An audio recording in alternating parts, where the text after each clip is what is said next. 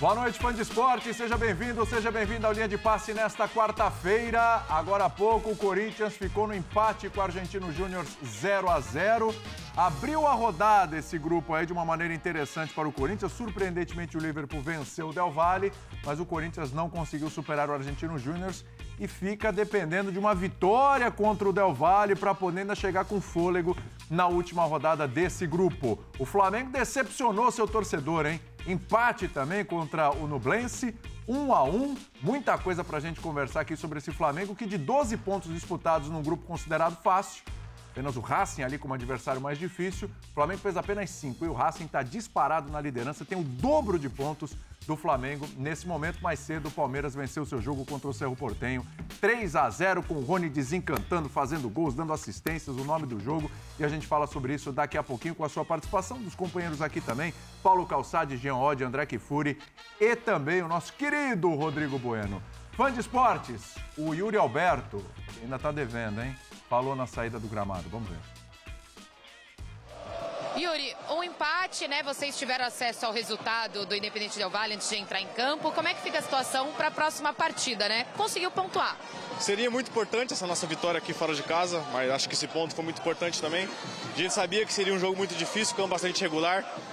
Uma equipe que, que joga muito duro, né? Toda hora contato no corpo, o juiz deixando o jogo seguir, é muito difícil, mas acho que esse ponto vai ser muito importante. Agora a gente tem dois jogos aí para a gente resultar essa nossa classificação. Como é que virá a chave agora para enfrentar o Fluminense em casa? Acho que vai ser mais um jogo muito importante também, dentro de casa, com a FIA nos apoiando pra caramba também, mas acho que. E eu acho que o que vai nos dar confiança é o grupo reunido. Não é a vitória que vai nos dar confiança, a confiança que vai nos dar a vitória. Sobre jogar em seu antigo clube, a vitória não veio, pero que dizer sobre o jogo de hoje? A torcida, os hinchas te apoiaram quando entrou. Bueno, buenas noches. No, un partido especial porque tengo mucho cariño a este club. pero triste por el resultado, veníamos a buscar la victoria, eh, así que ahora a, a, seguir mejorando y a pensar los próximos dos partidos eh, en sacar los tres puntos para poder classificar. É, empatezinho, teve expulsão do lado do Argentino Júnior. A equipe do Corinthians ficou uma boa parte ali do segundo tempo ainda, coisa de 20 minutos, digamos assim, né? Com um jogador a mais, ainda assim não conseguiu chegar ao gol. Em alguns momentos ali, mesmo com um a mais, parecia que o Argentino Júnior tinha voltado para o jogo e, e, e, foi até melhor que o Corinthians, mesmo com um jogador a menos. Calçade, a expulsão do Paulinho virou a chave do jogo? A contusão? contusão. A contusão, desculpa, perdão, tá falando da expulsão. A contusão virou a chave do jogo? Atra... Que gosta noite. de virar a chave. É, boa noite, William. O Corinthians está tentando encontrar a chave, de, para depois tentar virar a chave. não achou a chave ainda? Não, não achou. E, e o jogo mostra bem isso. Assim, você não pode dizer que o Corinthians melhorou com o Luxemburgo, melhorou partindo de que ponto e chegando em que ponto. Sim, ficou menos vulnerável. O que, que ele encontrou? Paulinho. Paulinho era que tipo de jogador? Você não sabia mais a posição do Paulinho. O Paulinho foi subindo, subindo, subindo, subindo, a ponto de jogar atrás do centroavante, ou como centroavante, ou nos minutos finais.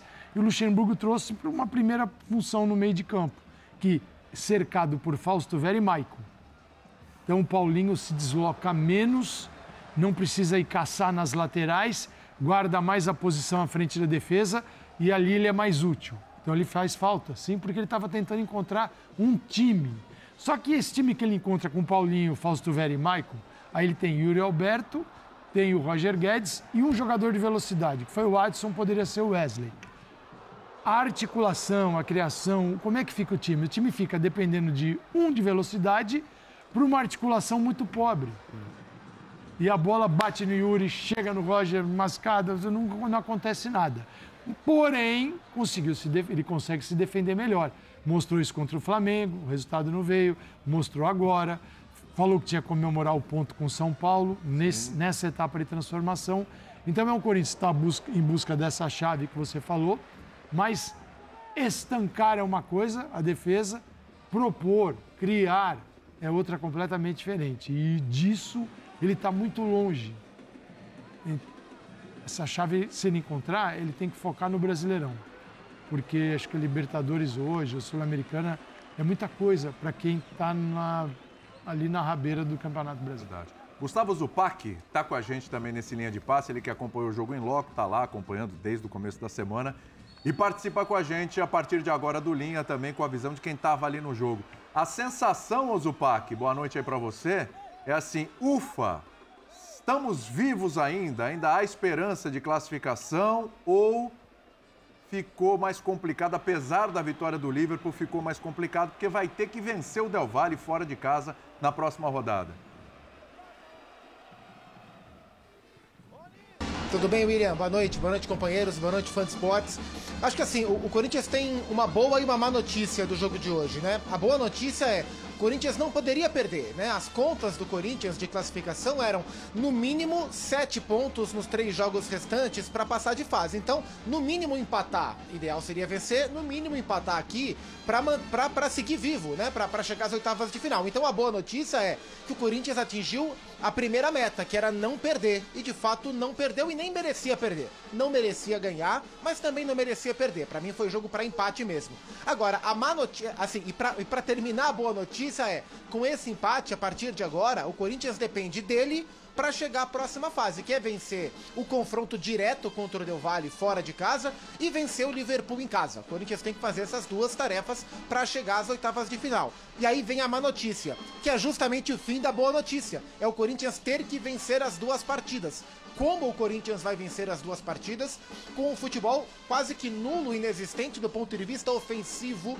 como a gente viu aqui. É, no começo da nossa transmissão, o Paulo me perguntou é, se o jogo de hoje estava mais a cara do jogo do Maracanã contra o Flamengo, onde o Corinthians se comportou bem defensivamente e agrediu, teve chance para vencer e não venceu, ou estava mais próximo ao jogo do Mineirão, na Copa do Brasil contra o Atlético, onde o Corinthians só se defendeu, é, tentou se defender e não conseguiu conseguiu sair, jogou muito mal. E eu falei no começo da transmissão que estava mais parecido com o jogo do Atlético. No fim da história, ficou no meio do caminho, porque o Corinthians se defendeu bem hoje, na minha visão, sofreu um pouco pelos lados, mas de maneira geral se defendeu bem como fez no Maracanã contra o Flamengo. É, o Carlos Miguel praticamente não trabalhou, como o Cássio quase não trabalhou na derrota para o Flamengo, embora tenha perdido o jogo. Mas ofensivamente foi o Corinthians do Mineirão, né? Um, um avanço, uma jogada que foi um, um, rompante do Murilo que desarmou o Cabreira, avançou, o Bruno Mendes cruzou e o Murilo perdeu a chance. Um cruzamento do Bidu no segundo tempo que o Yuri perdeu e só, né? Então, nesse momento, o Vanderlei vem encontrando algumas respostas na equipe do Corinthians, mas são respostas para fazer o jogo mais pobre que esse elenco pode fazer, que é um jogo apenas defensivo. E com um jogo apenas defensivo, o Corinthians vai ter muito problema para vencer os dois jogos que precisa vencer se quiser chegar às oitavas de final.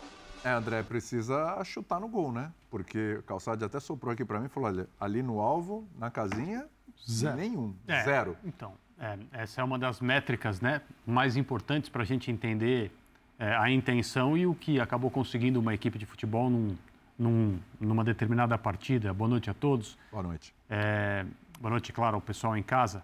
É, o Corinthians completa mais um jogo sem ganhar e esse é o único padrão. É o único. É. Não ganhar. Né? É, é preciso valorizar esse ponto? Evidente. Não fosse esse ponto, as coisas estariam quase que impossíveis para o Corinthians seguir é, na Libertadores. É diferente de valorizar o ponto em Itaquera com o São Paulo, naquele momento em que ah, interessava o tabu.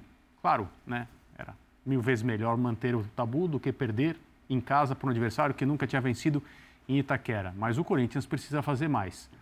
A questão é que a cada atuação fica muito claro, assim, cristalinamente claro, que o Corinthians não tem capacidade para mais.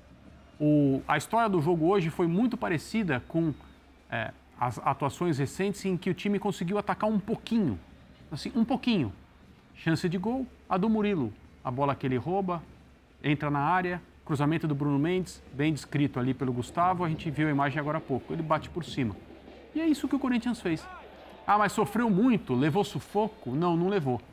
Talvez a gente possa dizer que o Corinthians está a cada atuação se defendendo um pouco melhor, mas não está atacando um pouco melhor. E aí você realmente fica só com metade da equação necessária para simplesmente vencer um jogo de futebol na normalidade, né? Porque às vezes você ganha em uma jogada. A bola do Murilo poderia ter entrado poderia, e o Corinthians vencido sem nenhum mais, sem mais nada de volume ofensivo, poderia ter ganhado. Lembra aquele lance contra o Atlético Mineiro? A única oportunidade foi aquela do Fausto Vera, certo? Yuri Alberto, Fausto Vera, aí ficaram lamentando a chance Exato. durante o jogo inteiro. Hoje, mais ou menos isso também. Isso, isso. Então, o único padrão tem sido não ganhar. E esse é um problema, porque é, na Libertadores agora, como o Gustavo falou e o Calçade também, o Corinthians vai ter que ganhar. Não tem outro jeito. Senão, é, não, passa desse, não sai desse grupo, não segue na competição. Isso deve ser prioridade? Ou o Campeonato Brasileiro, em que a posição já é incômoda e pode ficar mais incômoda, porque o próximo adversário é o Fluminense? É o Fluminense. Então, o Corinthians está na hora de tomar algumas decisões. O Luxemburgo ainda mantém a calma. É evidente, a gente vai ter que aguardar pelo que ele vai dizer hoje. Mas as coisas é, não estão melhorando. Não estão melhorando. O Corinthians não consegue ser ofensivo. E precisa ser. Sim. Antes de passar para vocês, o Zupac de novo, que está em loco. O Zupa, eu comecei aqui o programa falando sobre o Paulinho, né? É... é... a nota triste da noite. Esse tipo de análise que a gente faz sobre o jogo de hoje, ela, de certa forma, ela é contaminada pela saída do Paulinho? Ou você entende que mesmo com o Paulinho em campo, talvez não fosse tão diferente do que a gente viu? O time estava melhor do, com o Paulinho em campo, né? O time é, vivia, inclusive o Zé fala isso durante a transmissão. O momento em que o Paulinho lamentavelmente se machuca, que cena, cena triste, foi muito perto aqui da, da minha linha aqui da, da, nossa cabine. E a hora que ele cai, ele já cai pedindo a troca. Ele já cai querendo chorar pedindo a troca porque é. ele conhece o corpo dele, ele conhece o joelho operado. Então foi, foi de fato muito triste a lesão do Paulinho. Naquele momento, foi um pouco depois dessa jogada do Murilo, de, o Corinthians tentando diminuir a posse de bola. Para o Fã Sport ter uma ideia, é, antes da, da chance do Murilo, por exemplo, o jogo tava com 65 a 35 de posse de bola para a equipe do Argentinos.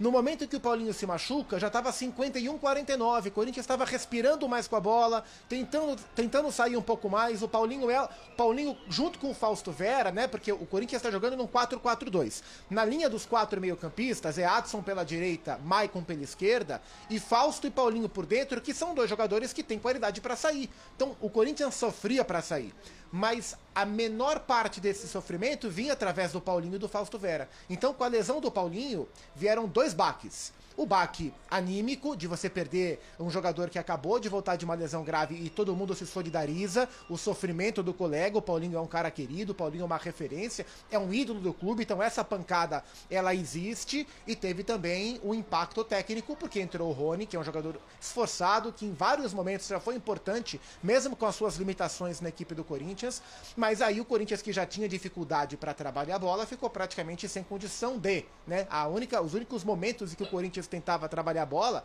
é, era quando o Fausto Vera recebia essa bola e tentava construir alguma coisa. Mas ainda assim, errando muito, se precipitando, mas era o sopro de, de saída de bola que o Corinthians tinha. É, e o Rony correu muito para marcar, demorou para se achar na marcação, chegou a, a afundar várias vezes na área e deixar um espaço ali no chamado funil, um pouco perto da meia-lua, para os meias do Argentino Júnior trabalharem. Então, assim, o Corinthians estava melhor do que o Argentinos no exato instante em que o Paulinho se machucou. A partir daí, por um aspecto técnico, tático e anímico, imagino, o Corinthians ficou com muita dificuldade para trabalhar a bola e praticamente não pisou no campo de ataque, a não ser com bolas longas esticadas para o Yuri Alberto, que correu e não conseguiu ganhar nenhuma delas.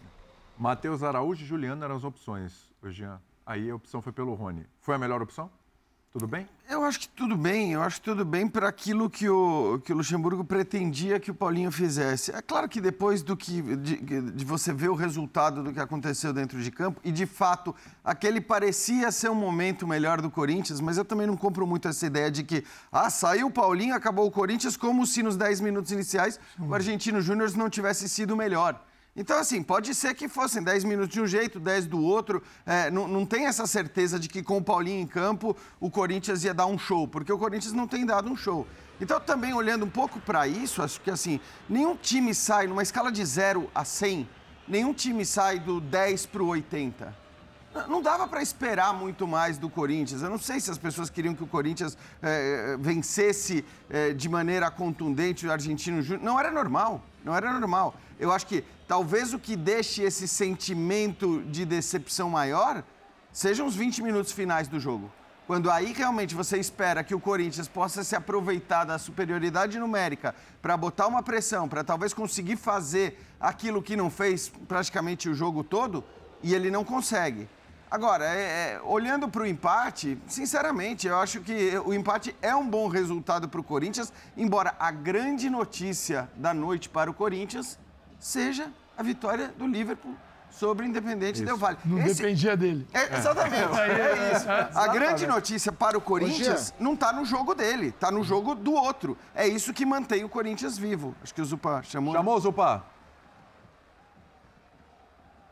É, não, só, só para rapidamente, assim, ligeiramente contrapor o Jean, eu concordo, assim, não, não tinha como o time sair do 10 para 80. Eu acho que essas, quem tinha essa expectativa estava esperando errado. Ah, O que, o que eu acho que ficou de sensação do domingo do Maracanã era que do jogo do, do Atlético Mineiro para o jogo do Flamengo, que, aquilo representava de fato uma evolução que poderia ser vista hoje. E de fato não, não foi, né? Então, assim, não sei se daqui pra frente o Corinthians vai conseguir repetir padrões ofensivos, né? Na, na, na hora de contra-atacar, similares ao, ao do Flamengo, e aí a gente vai enxergar um crescimento. Ou se o jogo do Maracanã, as respostas que o Corinthians deu contra um Flamengo que é mais exposto defensivamente do que o Argentino Júnior, ou se aquilo foi o ponto fora da curva. Eu, eu acho que em relação à expectativa, é, foi, foi essa, de não ver mais um passo desse possível crescimento que foi visto do Mineirão para o Maracanã. Quem tá Só um minutinho, gente, que o, Zu, o Zupac estava falando agora, mas o Luxemburgo começou a coletiva. Vamos para o Luxa, depois eu volto. Estou devendo Bubu. pro Bueno ainda. Vamos lá.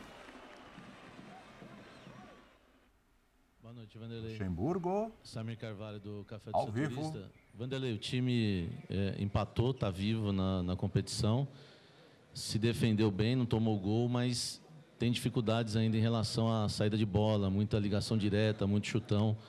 Queria saber quanto tempo de, de trabalho para que esse time saia jogando lá de trás, tocando a bola até chegar lá na frente. Bom, nós avançamos, né? Se bem, não tomamos gols, né? Agora, cara, assim, eu, eu analiso o futebol de uma maneira que não é só questão de se analisar o teu jogo, né? O teu time. Cara, eles não deixam jogar. Eles não deixam jogar. É 90 minutos intenso, com diminuindo a espaço, marcando em cima, querendo a segunda bola, ele joga três zagueiros. A gente sabia de tudo isso. Agora, faltou alguém para dar uma mastigada na bola, para sofrer uma falta, para fazer uma, uma- uma coisa. A hora que nós fizemos, nós chegamos. né? Então, nós avançamos. Uma equipe muito difícil de jogar aqui. O campo é, é curto e largo. Então é muito difícil você marcar a lateral do campo, porque ele é curto e largo. Ele chega muito rápido na marcação e envolve bem a bola que eles estão acostumados a jogar aqui. Então foi um jogo difícil. É, identificamos bem o time dele e assim, futebol é, é muito complicado, né? Nós achamos um time, jogo contra o Flamengo, é, já o Paulinho contra o Atlético.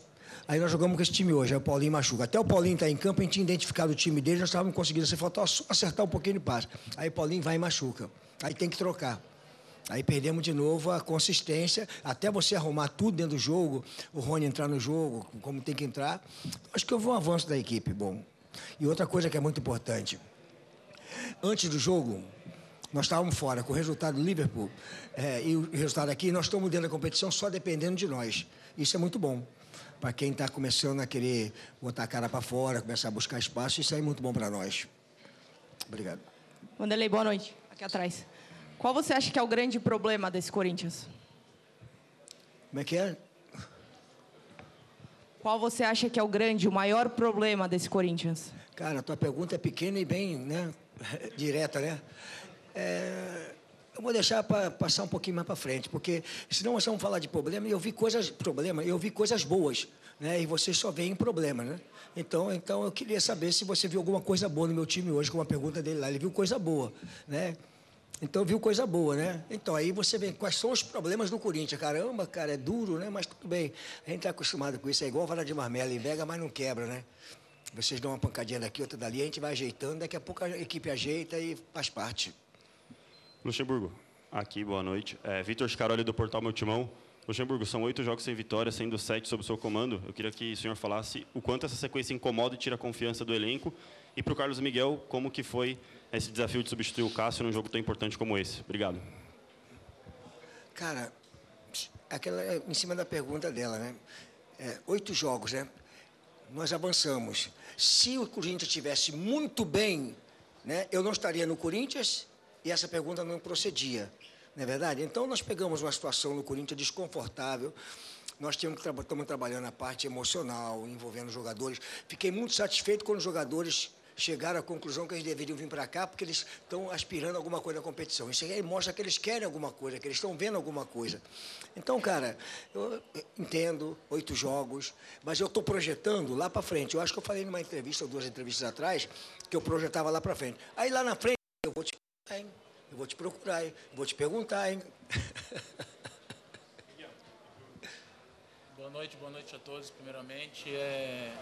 sobre a saúde dele, acabou infelizmente tendo tá escutando aqui. um problema de, na amígdalas dele, mas eu acho que ele, se Deus quiser, vai estar melhor. A gente conta com ele, todo mundo aqui é um grupo, uma família. Sobre o meu jogo, eu acho que a gente fez um jogo bem, bem defensivamente, não sofremos gols. Tentamos criar lá na frente, quase que saímos no, fizemos um gol no primeiro tempo. Agora é trabalhar, porque a gente tem muita coisa pelo campeonato. Vocês já falaram que a gente já tinha saído, agora já estão falando que ainda tem chance. E é isso, para mim, eu acho que a gente tem que trabalhar, baixar nossa cabeça e seguir em frente, que tem muito campeonato, tem muitas competições que a gente vai chegar, pode ter certeza. Wanderlei, boa noite. Raul da Gol. Wanderlei, o Corinthians, desde o jogo contra o Remo, não sai à frente no placar. O que está faltando? O Corinthians não consegue ficar perto da vitória, né, por causa disso. Como é que é? Desculpa de novo. Como é que é? Desde o jogo contra o Remo, em 26 de abril do, do mês passado, o Corinthians não sai na frente no placar. É o que falta para o Corinthians? Sair na frente. Simples. Aqui, Luxemburgo Henrique Manf. Olá, boa noite. Luxa, é, a gente é uma extensão do torcedor, então vai uma pergunta que a gente escutou muito no chat hoje. A função, não é o jogador, a função que o Yuri Alberto exerce. Saída muito da área para vir mais para o meio para disputar. Pelo menos é assim que o torcedor enxerga. E se o torcedor não enxerga com coerência, talvez por não conhecer o futebol, a gente pede para que você nos explique a, a função do Yuri Alberto distante da sua função de atacante, de centroavante. Mas quem proibiu o Yuri Alberto ser centroavante? Com todo respeito à tua pergunta, quem proibiu o Yuri de ser centroavante? É que você não acompanha a nossa palestra. Ninguém proibiu o Yuri de de ser centroavante. Acontece o seguinte, cara. Eu estou chegando num clube com uma mudança de comportamento, mudando a, a, parte tática. Eu não consigo fazer tudo ao mesmo tempo, porque eu não tenho tempo para treinar. Nós treinamos cinco minutos, ou dez, dez minutos de bola parada. Não mais do que isso esse jogo agora para vir para cá. Para eu treinar a marcação adiantada, eu tenho que estar muito bem entrosado, porque senão eu, eu vou dançar porque tem que encaixar bem ataque, meio campo e defesa. Eu não consigo fazer o, o treinamento para que isso possa acontecer, a não ser no papo treino, que é a conversa com eles. Então, é, quando eu, eu me proponho a, a, marcar atrás, é porque os adversários hoje, eu falei isso numa entrevista lá contra o Botafogo, o campo aumentou 16 metros e 50, só que ninguém percebe que o campo aumentou 16 metros e 50, que é a dimensão da área e o goleiro sai hoje com a bola de praticamente da linha da, da coisa. Ele aumentou isso ali, então você não consegue, se não treinar, você não consegue encaixar essa marcação. E os adversários, Fluminense, time que saem jogando, chamam a gente para cima deles. Eu lembro que o primeiro, eu vou te, me desculpa, vou contradizer você. Primeiro jogo meu aqui, eu joguei contra o Del Valle. Eu adiantei a marcação, não consegui marcar uma vez. Eles saíram jogando todas as horas ali com volante, com zagueiro, com volante, zagueiro, envolveram a gente, chegaram no gol e eu não conseguia marcar. Dali para frente, falei, peraí, eu tenho que deixar o time na intermediária para trás, fechar e sair. A hora que eu ajeitar isso aí, eu vou ajeitar a frente, uma marcação na frente, adiantada na primeira linha, vou fazer a marcação, perde, pressiona, mas, cara, eu não consigo fazer tudo isso ao mesmo tempo. Entendeu? Eu não estou afastando o Yuri, é porque a gente na nossa palestra, eu não estou afastando, inclusive, eu estou procurando facilitar a vida dele. Por quê? Eu coloquei o Roger Guedes para mais próximo dele, para eles dois jogarem. Só que, cara, não é o Roger Guedes, não é o Yuri. A bola tem que chegar. Né? Chegando toda hora para disputar, chegando toda hora para É duro, o zagueiro vem de frente, atropela eles. Então a gente vai, devagarinho, a gente vai encaixando as coisas. Luxemburgo aqui, por favor. Henrique Vigliotti da Vivo Brasil. Eu gostaria de perguntar para você como é que foi a reação do grupo em relação à saída do Paulinho ali no, é, no meio da primeira etapa e também como é que foi para você trabalhar esse vestiário nesse meio de jogo, perdendo um jogador tão experiente e importante como ele. Não entendi. O Paulinho da saída do Paulinho no primeiro tempo? Da saída do Paulinho no meio da primeira etapa e como foi conversar com os jogadores e é, retornar ao psicológico deles para a partida com uma saída tão importante como essa? Cara, assim, o Paulinho estava fora do time, né? Estava totalmente fora até do nosso do esquema, né? De repente eu arranjei uma posição para ele, ele ficou um jogador importante naquela posição ali, né? E quando ele saiu, o primeiro tempo, quando ele saiu, o Rony é um jogador da posição, mais jovem, e quer correr atrás da bola. O Paulinho se posiciona onde a bola vai passar. Então ele gira por trás dos meias, dos caras de lado, e encaixa no meia atacante deles, ou mesmo no próprio atacante. O Paulinho conhece. E o, e o, e o, o Fausto também está conhecendo ali, já treinamos isso aí. Só que o Rony começou a dar bote e os caras circulando nas costas dele do intervalo do jogo, corrigi. Ele começou a ficar mais esperando um pouquinho a bola, giramos bastante. O que faltou foi o seguinte: nós roubamos bola demais. Faltou a gente acertar o primeiro passe e o segundo. Se a gente acerta o primeiro e o segundo, a gente pega a defesa deles totalmente escancarada, como pegamos uma ou duas vezes. Faltava, faltava mais isso, aproximar mais e o passe sair perfeito. Então acho que Paulinho fez falta, porque ele é grande, ocupa bem o espaço, tem bom passe. E o Rony é um jogador com uma característica diferente e joga que precisa de conhecer qual é a parte tática que ele tem que fazer. Luxa, tudo bem? Vinícius Lúcio, central do timão, aqui na sua frente. Luxa, o Corinthians jogou com um a mais durante boa parte da segunda etapa. Ainda assim, o Corinthians não conseguiu pressionar o adversário. Quero que você nos conte qual foi essa dificuldade de jogar. Nós jogamos pouco tempo, não foi muito tempo, né? Foi Sim. uns 15 minutos, né? Sim. E para o Carlos, quero saber como foi a conversa com tanto com o professor quanto com o Cássio, já que você chegou aqui, é, o Cássio chegou sendo uma dúvida e você acabou sendo titular devido ele estar doente. É, com respeito a, a, eu faço uma mexida que eu, é, pouco tempo porque não, deu, tinha mais tempo de jogos. Né? Se fosse antes, eu teria feito talvez a mesma mexida. Eu coloco. Desculpa, piada ainda. Eu coloco três zagueiros, puxo o, o, o, o Bruno para dentro, faço três zagueiros e coloco Romero de lateral direito de ala, tiro o Bidu, coloco o, o Fábio de lateral aqui, de ala também, para poder passar, só que era muito pouco tempo para isso dar certo. Né? Então eu tive que, que, que trabalhar com aquilo que pude ali. Era a minha ideia era colocar três zagueiros, que você libera todo mundo para o jogo e, e dá certo. Mas aí, muito pouco tempo. Com respeito a, ele, deixa eu falar uma coisa que a gente está no futebol há muito tempo, né? Ontem a gente estava brincando no treinamento, né? Aí ele fez umas três defesas lá importantes no treinamento, né? Aí eu falei, cara, você é nosso, né? Do, adversário. Quem não deixava, eu treinava a bola parada. Aí os caras conseguiram fazer, ele defendia. Eu falei, pô, cara, isso é nosso. Acho assim, o Cássio já tem história dentro do clube é um goleiro, excelente goleiro, tem idade ainda para poder caminhar. Mas é importante que o Corinthians já achou um substituto para o Cássio. É só ele ter paciência, não querer sair do Corinthians para poder ir para um outro lugar, ter paciência para esperar o tempo dele, o momento dele, que vai chegar, até mesmo porque o Cássio é um baita de um ser humano. Ele vai continuar no Corinthians. Eles dois são ótimos goleiros, eu já posso contar com ele toda vez que o Cássio não jogar. E o Corinthians está se preparando para a despedida do Cássio, para ir para outro canto, para outro lugar. Já tem um goleiro preparado aqui, jovem, que vai ter uma longevidade muito grande dentro do clube, porque ele tem todo o potencial para ser um goleiro de altíssimo nível. É, sobre o, a conversa com o Cássio, a gente tem total confiança, tanto em todos os quatro goleiros como os meninos da base. Ele só me explicou que ele não conseguia jogar e tal, falou para mim bem tranquilo, como eu treino no dia a dia, que que ia dar tudo certo no jogo e acabou que a gente saiu do, sem tomar gol. Não saímos com a vitória, que era o principal para a gente chegar aqui com a vitória, que eram os três pontos, mas sem gol também é uma coisa muito boa que a gente tem que levar, levar para casa, porque a gente conseguiu consertar o sistema defensivo da gente, com o trabalho do, do Vanderlei e com a dedicação da gente também. Buenas noches, Vanderlei. Buenas noches, Carlos Miguel. Iván Levato para Rocangol. Para Vanderlei, preguntarle si se vuelve contento, conforme a Brasil con el empate, con el punto, más allá que Corinthians suma ocho partidos sin ganar. Y para Carlos Miguel, desde adentro de la cancha, eh, ¿qué sentís que le faltó a Corinthians para poder ganar el partido?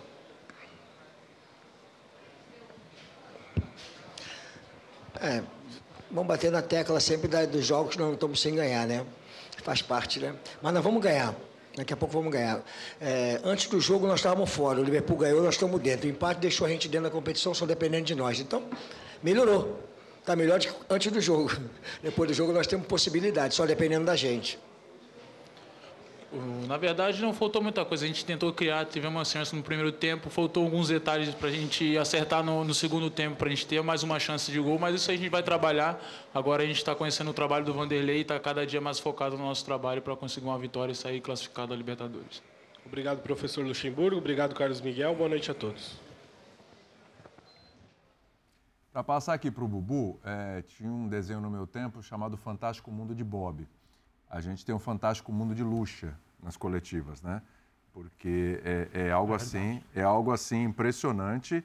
É, É claro que o Luxemburgo ele não é responsável total pela situação do Corinthians nesse momento, por tudo que aconteceu, mas ele acha que está tudo bem. Bom, primeiro ele fala, não tomamos gol, já é uma evolução. É pouca coisa, né? Aí o repórter questiona dos jogos sem perder. V vamos lá. Corinthians está na zona de rebaixamento do Campeonato Brasileiro. O Corinthians está numa situação delicadíssima na Copa do Brasil, quase eliminado para o Atlético Mineiro, perdeu o jogo por 2 a 0 num jogo horroroso, pavoroso do Corinthians. O Corinthians deu algum indício de melhora contra o Flamengo, que fez crer que hoje podia ser um jogo melhor. E ele sai vivo do jogo não por mérito do Corinthians, mas por mérito do Liverpool, que ganhou do Independente Del Valle. O Corinthians tem que agradecer ao Liverpool e não a si próprio. É, o Corinthians perde o Paulinho, o Corinthians tem dificuldade de atacar, o Corinthians termina um jogo sem dar um chute no gol, na casinha, ali no alvo. E o Luxemburgo reclama que só vem coisa negativa, só vem problema. Ora, o Corinthians está afundado em uma série de problemas, que não são necessariamente culpa do Luxemburgo, é verdade, mas ele é o treinador, ele é o homem à frente. Quando chegou, sabia dos problemas, sabia das dificuldades, então tem que encarar os problemas de frente. Não adianta toda a coletiva ficar, ah, cara, mais cara, mais cara, mais cara. Não tem essa. Ele tem que responder corretamente, até para o torcedor até para o torcedor entender o que está sendo feito, o que, que ele entende que está errado. A pergunta: o, o, qual o principal problema do Corinthians? Dá para identificar alguns grandes problemas no Corinthians. Inclusive, tecnicamente, a gente faz isso aqui toda rodada. Rodada da Copa do Brasil, da Libertadores, onde quer que o Corinthians esteja, nesse momento a gente consegue identificar esses problemas. Será que o treinador não consegue os identificar ou não quer falar da porta para fora? Claro que ele não quer falar. Né? Ele sabe, ele sabe. E não é demérito nenhum assumir os erros, assumir os problemas que acontecem e tal, que muitos, repito, não são problemas do Luxemburgo. Mas eu acho que ele deveria ser um pouquinho mais claro, um pouquinho mais né, técnico, jogar um pouquinho mais. Está muito defensivo. Ele está preocupado em não tomar gol, então ele vai para a coletiva preocupado em não tomar gol é, também. É mais, né? é, é mais, mais, ou, ou menos, é mais ou menos o, o aluno que chega em casa com um boletim cheio de nota vermelha, mostra para a mãe, a mãe fica brava, fala: Isso aqui é um absurdo, como você explica isso? E ele fala assim: Olha, se tivesse um monte de nota azul aí, essa conversa não estaria acontecendo. Exatamente. É isso. Exatamente. É por exatamente. aí. É. Então tá bom, então vamos ter outra conversa. Rodrigo Bueno, você consegue ver alguma notinha azul aí nesse monte de notas vermelhas aí do Corinthians? Você consegue ver o copo meio cheio, igual o Luxa? Tudo bem? Tudo legal, boa noite, William, companheiros, fã de esporte. É, os companheiros já falaram bastante, né? O, o, André falou que só tem um padrão, que é não, não vencer. Ganhar, não ganhar. Eu acrescentaria um outro padrão, que é não fazer gols. Isso. Nos últimos cinco jogos do Corinthians, ele fez apenas um gol, foi o gol de pênalti polêmico contra o São Paulo. É o único gol do Corinthians nos últimos cinco jogos. E aí a gente pode discutir várias coisas sobre a postura defensiva é, contra alguns rivais, como o Atlético Mineiro, é, que você pode compreender, algumas não tanto como foi no jogo contra o São Paulo, que o Corinthians foi muito covarde. Você pode elogiar um pouco, aí é mais para o copo meio cheio, a postura contra o Flamengo, um pouquinho mais é, corajosa, agressiva. É, mas para não ficar só nos resultados, eu vou, eu vou, me ater a um problema da montagem de elenco do Corinthians. Tá. Que isso vem antes do Lucha. É, a gente fala muito há um bom tempo sobre a média de idade elevada do elenco do Corinthians. Então, para um jogo de hoje, um jogo na Argentina, de Libertadores, decisivo, em que muita gente pede experiência, né, um time sólido, cascudo para enfrentar uma, uma pressão, uma torcida adversária, um campo que talvez não seja dos melhores. Dos tantos experientes, veteranos, cobrões, senadores, né, chame como você quiser, o Corinthians começou com apenas dois, com o Gil na zaga e com o Paulinho, que durou poucos minutos. Sim. Por vários fatores. O Cássio, doente, ficou fora. Sim. O Fagner não está bem, e acho que merecidamente perdeu posição para o Bruno Mendes, essa, essa é uma outra questão. Renato Augusto já está no departamento médico há um bom tempo. Fábio Santos perdeu a posição para o Matheus Bidu. Então o Corinthians, se eu posso ver um copo meio cheio, e aí vou lembrar um pouco, voltar um ano atrás na Libertadores, quando o Vitor Pereira treinou e muito com miúdos conseguiu levar o Corinthians Sim. à frente, passando inclusive pelo Boca Juniors. Né? Muitos problemas e, e, e os garotos salvando. A gente viu ali o enorme Carlos Miguel, que acho que é uma boa notícia, não só para o futuro, para os próximos 10 anos do Corinthians, para o gol, mas já é uma, uma realidade. Teve, acho que, uma atuação, se não brilhante, até porque o Argentino Júnior também, se o Corinthians não chutou Seguro. no gol, o Argentino Júnior também não, não fez muita coisa. O Murilo está firme, desperdiçou uma grande chance, mas não é muito a dele, ele não é atacante. A grande chance que o Corinthians teve no primeiro tempo, ele desperdiçou. O Bidu, como eu falei, pegou a vaga do Fábio Santos. O Adson, para mim, deveria ser titular desse time, estava muito claro isso. Acho que o Luxemburgo demorou um pouquinho para perceber, mas agora entendeu. Então, para um time que não faz gol, pelo menos alguma coisa, alguma luz, alguma fumaça, o, o Adson é capaz de fazer. Então, se eu posso ver alguma coisa de, de positivo, é que mesmo que de uma forma forçada, acidental, triste, como no caso do Paulinho, o Corinthians está meio que se renovando. Que era alguma coisa que eh, já era mais ou menos planejada ou pensada eh, para um time que tinha tantos jogadores acima de 30 anos. Para você jogar o Campeonato Brasileiro, que é o mais disputado dos últimos anos. Uma Copa do Brasil que cada vez é mais endinheirada, valorizada, disputada. E uma Libertadores, é, um time com tantos jogadores com mais de 30 anos, era algo complicado. Alguém pode citar o caso do Fluminense? E a gente vai ser o Fluminense vai ter fôlego para suportar isso com tantas é, escalações repetidas do Diniz. Ele entrou com um time mais jovem do que o Flamengo no clássico, domingo. Foi. Um pouquinho, mas é, ele, ele, ele tirou. Ele, ele entrou com Cássio, Gil e Paulinho, dos mais velhos. Hoje não tinha o Cássio, machucou o Paulinho, sobrou o Gil. E é o jeito que ele encontrou para estancar. Por isso que eu acho, Calçado, que assim, ele teria argumentos, ele tem coisa para dizer do que ele está fazendo, do que ele está tentando fazer. Agora, é incrível como as entrevistas não, não ajudam o Vanderlei, né? Quer dizer, a, maneira como ele comunica o que ele está fazendo é péssima. Porque, assim, primeiro ele tem que entender que ele está dirigindo um time que está na zona do rebaixamento do Campeonato Brasileiro, que está numa situação agora complicada na Libertadores e que as perguntas não, tem, não vão ser agradáveis. Claro. Algumas vão ser boas, outras vão ser ruins, como sempre. É, não tem jeito, não vai ter só pergunta brilhante. Agora, as perguntas não vão ser agradáveis e ele tem que entender que ele é, deve responder essas perguntas utilizando, claro, aquilo que ele fez de positivo até agora. Acho que o, o Bueno acabou de citar uma coisa. Ele até tentou trazer né, e chamar o mérito para si, e é mérito dele mesmo, do, do Paulinho ter Sim, se sim. acertado e agora deu esse azar. Acho que a resposta que ele deu na pergunta sobre o Yuri Alberto é um- foi uma boa resposta, mas ele precisava tentar fazer mais isso e deixar de ser, para usar o termo né, que muita gente gosta na, na questão tática, deixar de ser reativo nas entrevistas.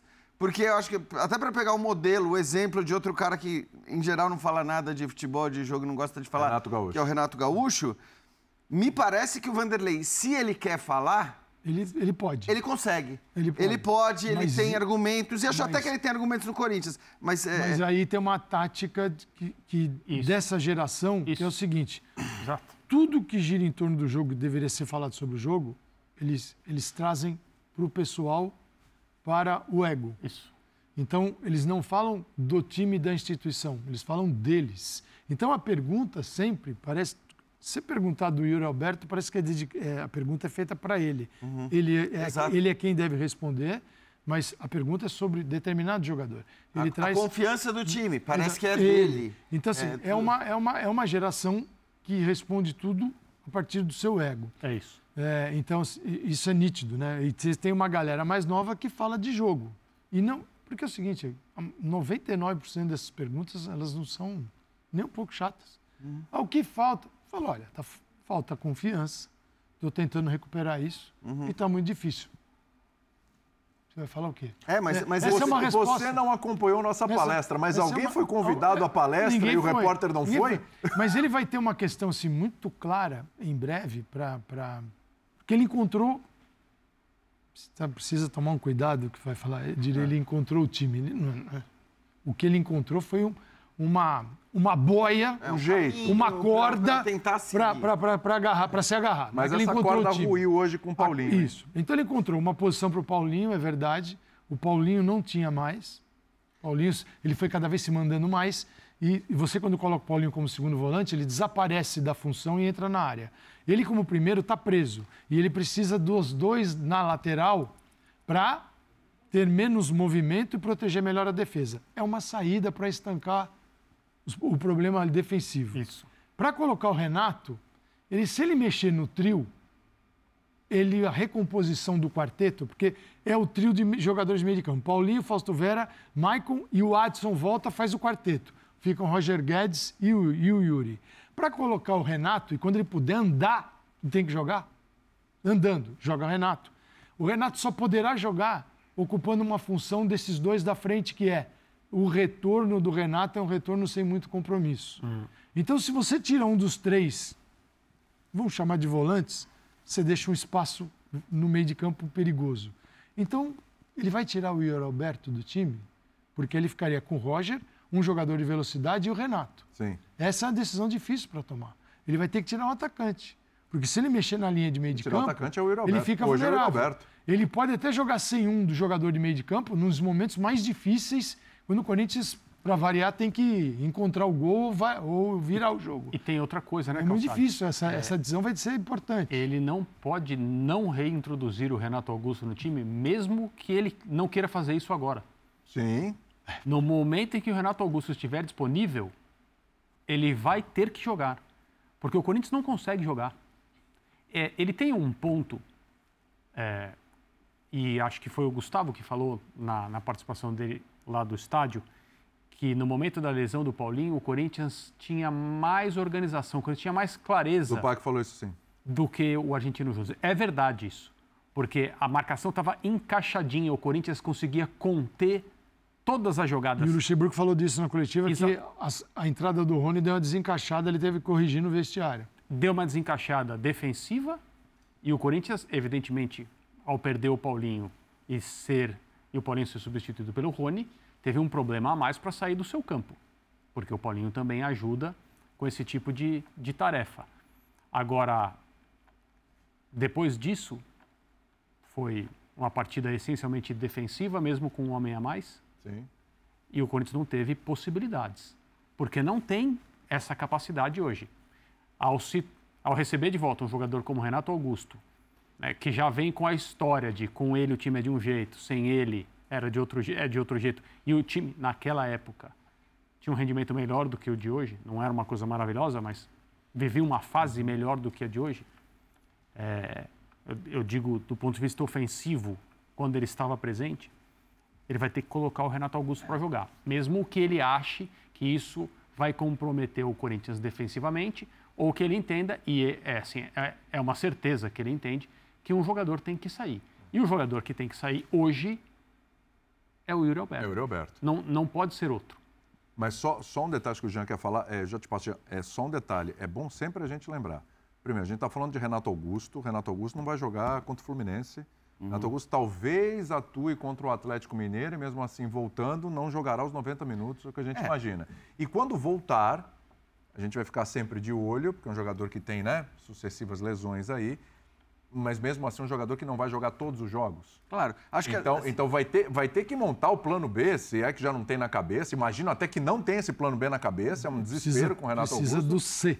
E, C também. Porque não terá o Renato Augusto todos os jogos, mesmo que fique apenas no Campeonato Brasileiro, jogando o quarto. Mas ele terá um Corinthians que ele não viu ainda. Exatamente. Ele só viu pela TV, ele vai ver Mas no não é assim com que ele. volta o Renato, que ótimo, teremos o. Renato 100% dos jogos e tá tudo certo. Também não é bem assim. Fala, gente. Não, só em, em relação a isso que o André falou, sem dúvida, sim. Claro que o Renato, na hora que voltar, todo mundo vai olhar para o Renato como uma grande esperança criativa de um time que não cria absolutamente nada. Isso é um fato. Agora, o Vanderlei também vai ter a possibilidade no começo de colocá-lo gradualmente, aos poucos, porque ele vai ter a justificativa física, que não é uma desculpa, né? Provavelmente será uma verdade. É, Ele vai dizer, não posso usar o Renato né, por 90 minutos, vou poder usar por 20 no começo, por 30, por 45, talvez em momentos específicos do jogo, até de acordo com o placar. Agora, eu- só queria chamar atenção, assim, porque eu me lembro muito bem, e, e aí, assim, é chamar atenção para o quanto a gente chega a conclusões tão rápidas, baseadas em tão pouco. Eu queria lembrar que quando acabou Atlético Mineiro 2, Corinthians 0, havia um comentário generalizado que é: o Vanderlei tá maluco. Vanderlei tá maluco, Paulinho de primeiro volante.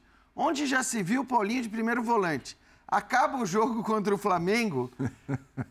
O Vanderlei achou a posição do Paulinho. E hoje, o que fará Paulinho Vanderlei é primeiro, é sem primeiro Paulinho? volante. Paulinho, primeiro Aí, volante. a hora que hoje ele sai do time, o Corinthians desmontou. Na hora que perdeu o Paulinho, não tem mais. Cara, então assim, não dá. As, as É. conclusões, elas, elas precisam, eu sempre falo, você, você Eu brinca comigo. É, elas precisam nascer conclusões assim, elas precisam nascer de recortes maiores de jogos. Mas elas São cinco, seis, na sete velocidade jogos pra- do futebol É claro, brasileiro, né? É que o futebol brasileiro exige que, a gente- que- que o No- técnico faça as Você mudanças. não tem tempo para treinar claro. e nem para Não, e o desespero de cada clube. tirar essas conclusões. É isso. E o desespero que vive o Corinthians para achar essa. Ai, agora achou, graças a Deus. Ah, não, agora não é mais. Foi bem, desculpa, foi bem lembrado durante a transmissão. O Paulinho se machuca 11 anos e um dia depois do gol que ele marcou contra o Vasco na Libertadores Terremoto de no Pacaembu. 2012, terremoto no Pacaembu, o gol que classifica o Corinthians. É, o outro destaque daquela noite foi o Cássio, ao evitar o gol do Diego Souza. O Cássio também não jogou hoje, evidentemente por outro motivo, ele não se machucou, ele está doente, está com amidalite.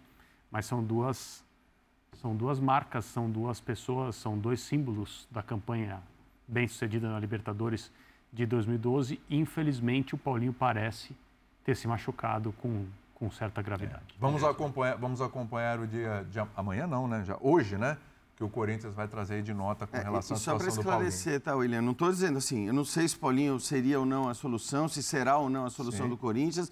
Também achei prematuro dizer no primeiro jogo que estava tudo errado, que não ia dar certo, que jamais aquilo ia funcionar. Então, assim, não é nenhuma avaliação, não tem nenhum juízo de, de valor do Paulinho aqui, do que ele pode ou Claro, não. claro. É claro que ele não é mais o Paulinho né, de- dessa época que o André lembrou, o Paulinho que foi talvez o principal nome da, da conquista da Mas Libertadores. ele era um fato novo do nessa Corinthians. equipe aí. Porque... Claro, é, mas isso aí, ele era novidade, e era normal que o olhar fosse especial para ele, mas também é estranho que o olhar seja tão diferente em dois jogos ou três em que ele, ele, ele exerce exatamente a mesma função e as avaliações sobre o, o rendimento, a possibilidade de rendimento dele naquela posição Ah. mude tão radicalmente. A, a a carência faz esse tipo de coisa. Vamos fechar o assunto Corinthians com a classificação do grupo e a gente vai chegar no Flamengo, que hoje decepcionou, empatou com o Nublense, fora de casa 1 a 1 Vamos dar uma olhadinha?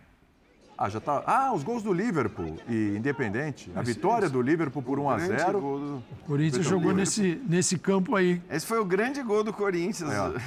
Esse foi o último jogo do Renato Augusto. Ele se machucou Exatamente. no primeiro tempo no 3 a 0 da o estreia. Liverpool. O Liverpool que arran- arrancou empate com o Argentino Júnior. Dois técnicos atrás, né? Exatamente. Pare- Dois técnicos Parece atrás. que foi na Libertadores de 2016. Se mas você- Corinthians se você voltando não com a contar o parada. Danilo, né? É isso, se você não contar Era o Danilo. Corinthians Não, Danilo eu não parada. contando, não tô. Bom, o Argentino Júnior tem sete pontos, o Del Valle seis, Corinthians quatro, Liverpool um. Quando o Luxemburgo fala que o Corinthians só depende dele, é verdade. Se o Corinthians vencer o Del Valle, passa, vai a sete. E E, depois vai ter que vencer o o Liverpool Liverpool, em em casa. Aliás, Valle o Liverpool fora. não tem um ponto, não. O Liverpool tem quatro, hein? Porque o Liverpool empatou Meu. com o Argentino Júnior e venceu hoje. E a- É, a mesma pontuação do O Corinthians. Corinthians, ele, se ele vencer o o Del Valle e o Liverpool, o Del Valle poderia chegar a apenas nove e o Isso. Corinthians chegaria a 10 pontos. É isso. Ele está na, ele tá Tá na ainda- briga, tá na briga. Ele, ele, ele ainda está. Tá. Sim, mas não demonstra capacidade ao longo do. O futebol não Você anima muito para Libertadores, Mas a Brasileirão. chance de Sul-Americana é enorme. É. E, e para esse time atual do Corinthians, eu acho que a Sul-Americana seria uma boa pedida. De repente, É, a disputa. tem que se Tem um outro fator que não foi falado. chegar no vamos dizer que o Renato dela. Augusto é a única esperança. Temos uma janela de transferências. Mas é só em julho, né? Então, mas Então, o Corinthians demorar. pode melhorar. Pode. Outro, outro fator positivo para o Corinthians que eu vejo, é, em mais uma semana, duas semanas, é, vai terminar essa sequência de jogos terríveis. O Corinthians tem jogado muitas vezes fora Sim. de casa contra adversários superiores ou mais bem preparados. O mês de junho, se você pegar o calendário e a tabela do Corinthians, é mais mais, leve. acessível, é mais leve. Permite é, sonhar ou especular com uma recuperação. Perfeito. Essa justiça também precisa ser feita ao Vanderlei, Não, o né? calendário, é- o é calendário é, brutal. Isso é absurdo que É ele brutal. pegou. Pregou um calendário muito Da espremido. mesma maneira que nós falamos do Dorival aqui ontem, que o Dorival, entre o jogo de sábado com o Vasco ontem, é, Sul-Americana, e. E uma viagem de 15 horas. E sábado contra o Goiás, tem vi só uma oportunidade para treinar, terá, que é na sexta-feira. O São Paulo está chegando às três da manhã. Isso. Ainda, São Paulo não chegou, viajando não chegou ainda. São Paulo está tá viajando. Então, São E nem Paulo- dormindo direito nem está. dormindo. Em, em- em sete dias, três jogos. Então, se o trabalho do Dorival ficar desse tamanho enorme, porque ele não teve tempo, é, não quer dizer que isso seja parâmetro e referência para todos os outros, e sim o sofrimento que todos eles Você Estão falou submetidos, todos né? eles. É, outro que também está passando por isso é o Sampaoli, que pegou o bonde andando para Deus. consertar um monte de coisa. E é um jogo atrás do outro também, uma bela viagem hoje. Vamos lá, vamos ouvir o Sampaoli depois desse empate com o Nublense 1 a 1 Tem só cinco pontos o Flamengo, hein? Boa noite, São Paulo. Taiwan do Globo Esporte. É, eu queria que você comentasse quais foram as maiores dificuldades do Flamengo na partida, na sua visão, e se as mudanças no time titular, que foram muitas, foram todas por questão física, por favor. Sí, ahora, eh, eh, después del juego con, con Corinthians, eh, algunos jugadores no estaban 100%, y bueno, yo puse Otimi que estaba eh, mejor para hoy. Eh, en relación al juego, pienso que eh, Otimi tuvo un primer tiempo de mucho dominio sin mucha ocasión. Segundo tiempo nos quedamos un poco. eh, nos empató y ahí eh, Otimi reaccio- re- reaccionó e intentó. Pero bueno, eh, eh, lamentamos este resultado porque veníamos a, ganar el juego. Sampaoli, aqui ao teu lado esquerdo, Gustavo Henrique. Teus times sempre foram times de muita intensidade dentro de campo e hoje a gente chega ao segundo jogo consecutivo que a gente vê um Flamengo lento dentro de campo, com os passes passados. E a gente vê que não falta trabalho, que você está lá e a gente vê que os jogadores tentam fazer o melhor. O que, que você acha que está faltando para ser aquele time do Flamengo com a cara do Sampaoli? Oh, eh, tener eh, más intensidad en los ataques, eh, más verticalidad de mucho tiempo de juego. eh, pero eh, siempre digo la misma cosa, poco tiempo, eh, eh, juegos muy, muy sobre, muy seguidos. Entonces, eh, mantener intensidades con, con tanto juego es a veces complicado. Hoy el equipo no tuvo la intensidad de juego contra Fluminense, que tuvo mucho gasto ahí. Entonces, sintió por ahí la, la presión del rival el segundo tiempo. Sampaoli, boa noite. É, eu queria saber é, o que se dá essa queda de rendimento desde o jogo contra o Fluminense. A gente até chegou a comentar que o contra o Fluminense foi a melhor exibição do Flamengo.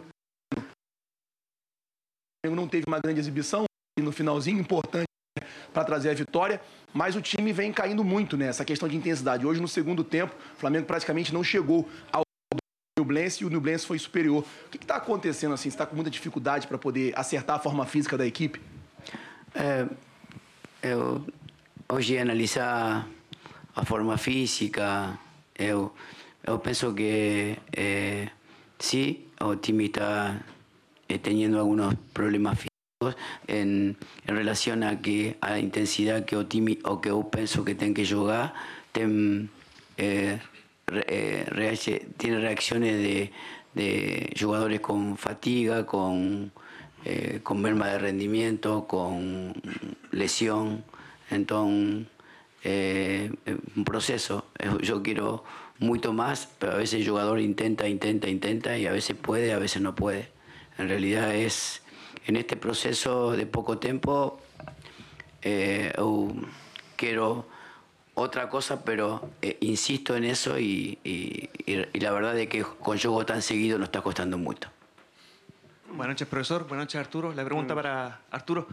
Eh, hace un tiempo cierto comentario sobre cómo estaba la cancha de Estadio Monumental cuando, cuando jugaron. Eh, quisiera, saber, quisiera saber cuáles son tus opiniones sobre la cancha de Esterro Arrebolledo, más aún considerando las condiciones climáticas que les tocó el, el día de hoy. No, Buenas noches. buena- buenas noches. No, el campo estaba súper bueno. Aunque ha llovido harto, pero estaba bastante bueno. Al segundo tiempo ya se siente un poco, se hace tira, pero está bueno para, para jugar. Mucho Hola, profesor. Arturo, buenas noches. Profe, am, el Panta de hoy día fue un partido parejo y usted que entrenó acá en Chile quisiera saber cuál es su impresión actual de el nivel que tiene el fútbol chileno en el contexto sudamericano y cómo ha cambiado desde que usted se fue de acá. No, la verdad que no, no, no vi muchos equipos, hay muchos equipos de, chilenos en, en, este tipo de competencia. Vi en Nubulense como lo vi en, en, en Maracaná, muy ordenado, muy competitivo y, y por, por, los partidos que he visto de Copa Libertadores eh, puede, puede dar pelea con cualquier equipo. Me parece un equipo que, que no tiene miedo de jugar y no tiene miedo de jugar contra ningún equipo en ningún lugar. Buenas noches, profesor. Arturo, esta pregunta va para Arturo y tiene que ver particularmente con, no con el estado de la cancha, pero con la posibilidad de trasladar partidos de la selección. Acá Lester Roa Rebolledo tuvo apreciación, por ejemplo, del público y también lo que es el campo de juego para los partidos que se vienen también a nivel de selección.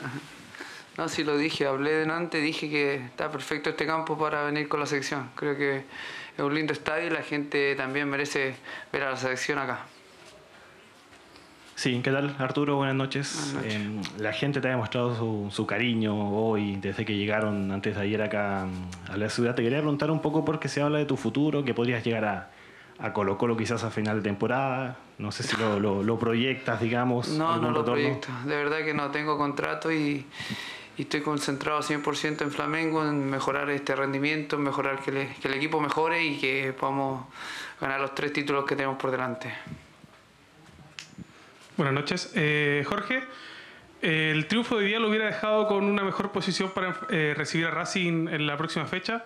¿Cómo evalúas tú este empate? ¿Como dos puntos perdidos o como un punto ganado? No, para nosotros perdidos. Nosotros venimos acá a ganar el partido, a, a intentar pelear eh, la clasificación rápidamente. Bueno, eh, indudablemente algo no habremos hecho bien porque no logramos lo que venimos a buscar y bueno, tendremos que seguir aprendiendo y mejorando de cara al futuro. Jorge, acá para Bio Bio Chile, Ítalo Sánchez, preguntarte más allá de lo futbolístico, pasar a lo emocional. ¿Qué significa para ti volver a Chile después de tanto tiempo, a, a, a una tierra que sabe muy bien lo que tú hiciste en la selección chilena? Ah, mucho recuerdo, pero bueno, el tiempo ya pasó. O sea, yo miro mucho más el presente. Agradezco mucho la valorización que hace la gente de mí acá en este país y todo lo que disfrutamos en aquel momento. Simplemente que hace mucho tiempo que no veía y bueno, la verdad que agradezco el recuerdo. ¿Qué tal? Buenas noches, Wilson Ponce de Interactiva. Eh, Arturo, lo que decía recién el técnico San Pablo y coincides con él, ustedes venían a buscar tres puntos, se llevan uno, ¿lo sorprendió Ñublense? Eh, sí, con Flamengo se tiene que ganar siempre, en todos lados. Entonces, un empate para nosotros es muy malo. Queríamos el primer lugar, así que la presión que hay en Brasil es muy fuerte y, y, todos lo sabemos. Así que cualquier cosa que no pase, que no sea los tres puntos, nos deja muy mal parados. Última pregunta. Eh, pregunta para Jorge y también para Arturo. Jorge, eh, ¿qué pasó en el segundo tiempo? Flamengo en el primero eh, ofreció una, presión muy asfixiante a Ñublense que lo dejó sin jugar, pero con el correr de los minutos se fue soltando y en el segundo tiempo Ñublense pudo hacer más su juego. Y para ti, Arturo, en Brasil habías dicho que Ñublense era un equipo que no tenía miedo, que tenía buen público, que iba siempre hacia adelante. ¿Mantienes esa opinión luego del empate de hoy día? No, yo considero que, el primer tiempo tuvimos una buena presión, tuvimos eh, el, dominio del partido en todas las facetas. Nos falta, un poquito eh, concretar algún gol más en ese momento. En el segundo tiempo creo que el equipo se paró en, en esa, eh, obligatoriedad de presión y de, protagonismo, se dio y, y lo aprovechó y después reaccionó y bueno, intentó, pero y pudo inclusive en el final haber hecho un gol Pedro mano a mano, pero me parece que hubiera sido injusto. No, sí, sigo con lo mismo. Tá aí Jorge Sampaoli e Vidal depois do empate do Flamengo ao Nublense. Ô Bubu, vamos lá. O Racing disparou, tem 10 pontos. O Flamengo tem 5. Em quatro rodadas, o Racing tem o dobro de pontos do Flamengo. E o Flamengo de 12 disputados só tem 5. É uma grande decepção o Flamengo na Libertadores? Embora acredite que vai se classificar, mas é uma grande decepção? É uma grande decepção porque quando saiu o sorteio era um dos grupos mais acessíveis, né? A gente colocava o, o Flamengo Brás falou, não podemos reclamar. É, o Flamengo e o, e o Racing pegaram adversários que muita gente queria naquele sorteio. O Inublense é o time com pior ranking entre os que estavam é, é, para essa fase de grupos, né? E tudo bem, mérito do adversário, que mostrou ser melhor do que muita gente imaginava, mas o Flamengo está muito abaixo. O Flamengo fez um, um primeiro tempo ok, foi superior, tendo posse de bola, mas falta contundência ofensiva. O problema é que a gente está falando sempre do Flamengo a cada jogo. Eh, Foi vencer o Corinthians, por exemplo, com um gol tanto quanto acidental, né? Um zagueiro que estava machucado jogando como centroavante. Mas a dificuldade que ele teve. Outras partidas, mesmo em casa, eh, contra o Fluminense, quando teve um jogador a mais durante boa parte da partida, teve o controle, fez um bom jogo, mas não conseguiu fazer o gol. Então está sendo um problema do time do São Paulo. Quando tem o controle, o domínio do jogo, não consegue ferir muito o adversário. Conseguiu num lance com o Gabigol, que aumenta a sua história na Libertadores. A gente fala dessa- dessas figuras que 31 são mistas na agora, né? Libertadores. 31 gols na Libertadores, ele já é o quarto maior da história. Ele já deixou para trás o Luizão, é o maior do Brasil entre os artilheiros. Ele está a seis gols do seu segundo maior da história, fica só atrás do Spencer. Se ele continuar avançando em Libertadores, não só nesse ano como nas próximas, ele pode sim sonhar em ser o grande artilheiro da história da, da, da competição. É, algumas figuras que eu acho que merecem destaque. O Vidal foi da coletiva porque está em casa, né? Digamos assim. Né? Falou muito sobre a seleção, claro. as perguntas. Mas o Vidal entregou uma bola, perdeu uma bola no primeiro tempo que resultou em chute na trave do Nublense. Então o Vidal não está bem. A gente acompanha muito o questionamento de torcedor flamenguista pela adoração, a insistência do São Paulo com o Vidal. A gente sabe, né? O conhecimento an- anterior, ele gosta a medida muito... aqui na redação hoje à noite foi preocupante. É, então, o Vidal não está protegendo bem a defesa. Defesa que hoje teve é, duas estreias com o São Paulo, né? O Varela na direita e o Felipe Luiz na esquerda. É, então tem muita coisa para arrumar ainda ne- nessa equipe que está devendo, né? O São Paulo continua abatido, né? Parece, né? Um pouco derrotado, né? Ele falou o empate foi uma derrota, perdemos dois pontos. Mas aquela empolgação, aquele frenesi que acompanha muito o, o São Paulo, a gente não vê muito. E o Blense acho que fez um pouco de história. Belo gol, né? Sim. As coisas, que, as coisas que ele vem repetindo nas entrevistas, ele menciona essa falta de tempo para treinar com sequência, né? E o problema físico, para mim a questão física é, é central no que não está acontecendo no time do Flamengo. Hoje tirou a Rascaeta. Everton Ribeiro novamente, Pulgar no banco, Léo Pereira no banco. Então, assim, essas, esses jogadores que às vezes aparecem no time, o Rodrigo falou de estreias na defesa e tal, a gente não sabe se são é, estreias preparadas ou se são alternativas diante daquilo que está disponível. Então, evidentemente, não é um vai você aí, não, porque são jogadores que, claro, podem fazer esses papéis, mas nem sempre são situações que representam a melhor escolha que ele possa fazer. Talvez sejam as únicas escolhas que ele possa fazer, pensando no que vem para frente também, pensando no nível de exigência do jogo de hoje, um time que o Flamengo venceu com tranquilidade, um dos primeiros jogos eh, do São Paulo no, no, no Maracanã. Agora, a questão física é central, porque a gente sempre fica falando, ah, é ruim trocar de técnico, jogadores já têm falado bastante sobre isso, Cássio falou, não dá para ficar trocando de técnico toda hora e tal. E aí, quando a gente fala sobre esse assunto, quase sempre a gente está dizendo, é, porque um treinador pensa o futebol de um jeito, o treinador que vem depois pensa o futebol de outro. Se o elenco foi formado para aquele, o cara que chega depois, ele tem que arrumar uma série de coisas, ele tem que se adaptar a um elenco que ele não pediu, que ele não, que ele não formou, que ele vai ter que solucionar. Não é só isso. Cada treinador vem com um preparador físico. E esse preparador físico trabalha com esse treinador porque eles são bons juntos. Eles entendem o futebol do mesmo jeito. Um prepara o time para que o outro dirija o time daquela maneira. Sim. E quando se troca a comissão técnica, se troca a maneira de preparar uma equipe fisicamente. O São Paulo precisa de muito mais entrega física para ter essa volúpia para recuperar a bola do que os treinadores anteriores do Flamengo. Mas muito mais. E é assim que ele vê o jogo, é assim que ele quer o Flamengo jogando. Ele falou isso no primeiro dia. Vamos tentar apressar algumas etapas. O Flamengo Então, tra... André, mas aí o que justifica, porque é isso que eu queria tentar entender, o, o que justifica hoje a presença, e mais do que isso, porque eu, eu discutia também a presença, como muita gente discutia antes do jogo, mas sobretudo a permanência do Vidal em campo, voltando para o segundo tempo, depois do primeiro tempo que ele faz, se ele está reclamando de intensidade, né? Pois é. então, assim, tudo bem, pode ser, é uma homenagem, mas não dá para fazer homenagem, não dá para fazer... É que assim, Vou homenagear o jogador porque está na que terra dele, não dá. Aonde eu queria chegar, o jogo mais a- o jogo mais Sampaoli do Flamengo até agora foi o jogo com o Fluminense. Fluminense. É, e talvez tenha sido um jogo que custou. Custou, custou depois, custou a recuperação desses jogadores. Semana que vem tem outro, preocupa. Tem mais um. É, e não só pela questão de como enfrentar o Fluminense, a melhor maneira de enfrentar o Fluminense é como ele fez. Daquele jeito. Mas é, nos jogos seguintes já foi outro sistema, outra escolha de jogadores e outro comportamento do time, menos intenso. Então talvez ele esteja dosando o preço dessas mudanças todas. É, são dois, né? Na verdade, um é o tempo que demora para as coisas começarem a acontecer. E o outro preço são as lesões. O Flamengo está pagando os dois. Gente. Agora, não é só uma questão de treinamento do Sampaoli, ou de intensidade, ou do que faz o Sampaoli com a equipe dele.